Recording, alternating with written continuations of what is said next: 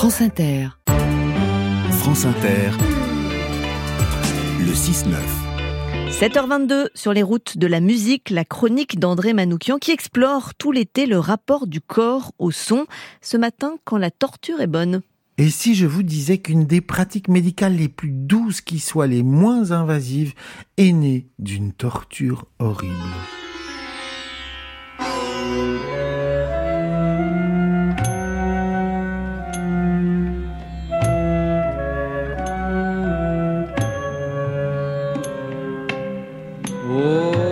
Nous l'avons vu, la répétition d'un mantra provoque un effet hypnotique, tout en faisant vibrer le corps de celui qui chante, de la cage thoracique jusqu'au sommet de la tête.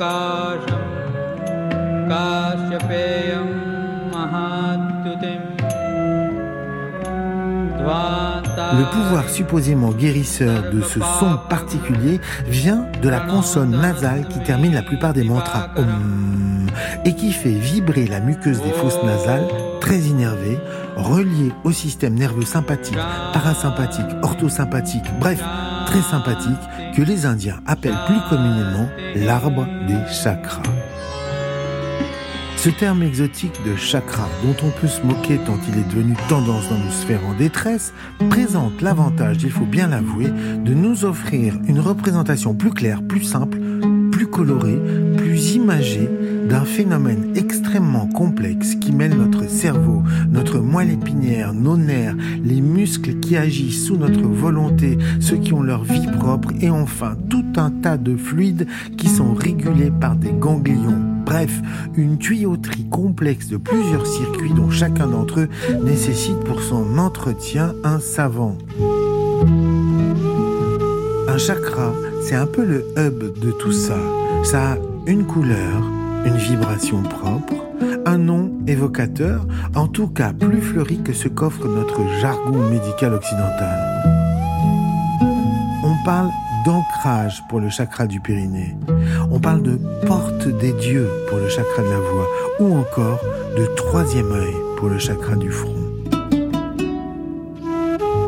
Encore une fois, l'avantage de cette poésie, c'est qu'en représentant notre système neuroganglio-spinal sous la forme de cercles vivants, eh bien nous avons le sentiment de l'apprivoiser, de pouvoir un peu agir sur lui, ne serait-ce qu'en respirant profondément et en se concentrant sur son emplacement, alors que nous subissons tout dérèglement hormonal comme une fatalité abstraite.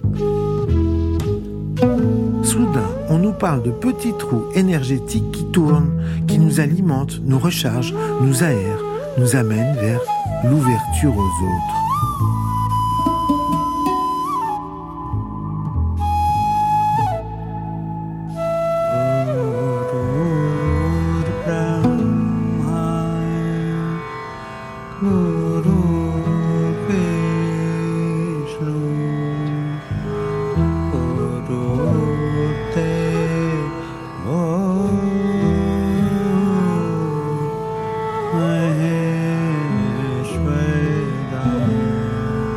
Le problème que nous avons en Occident, c'est que nous fonctionnons essentiellement avec le mental.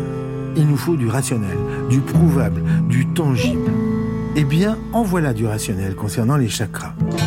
On dit qu'il y en a autant que de points d'acupuncture. Eh bien, savez-vous comment l'acupuncture est née? En Chine, d'une observation anatomique extrêmement rigoureuse. En effet, une torture chinoise consistait à écorcher vif une victime en la gardant vivante le plus longtemps possible. Eh bien, on s'est rendu compte, en touchant l'oreille du pauvre torturé, qu'un petit muscle tressaillait dans le mollet. Ainsi, on a établi des méridiens énergétiques. Vous ne regarderez plus jamais de la même manière la petite aiguille de votre acupuncteur.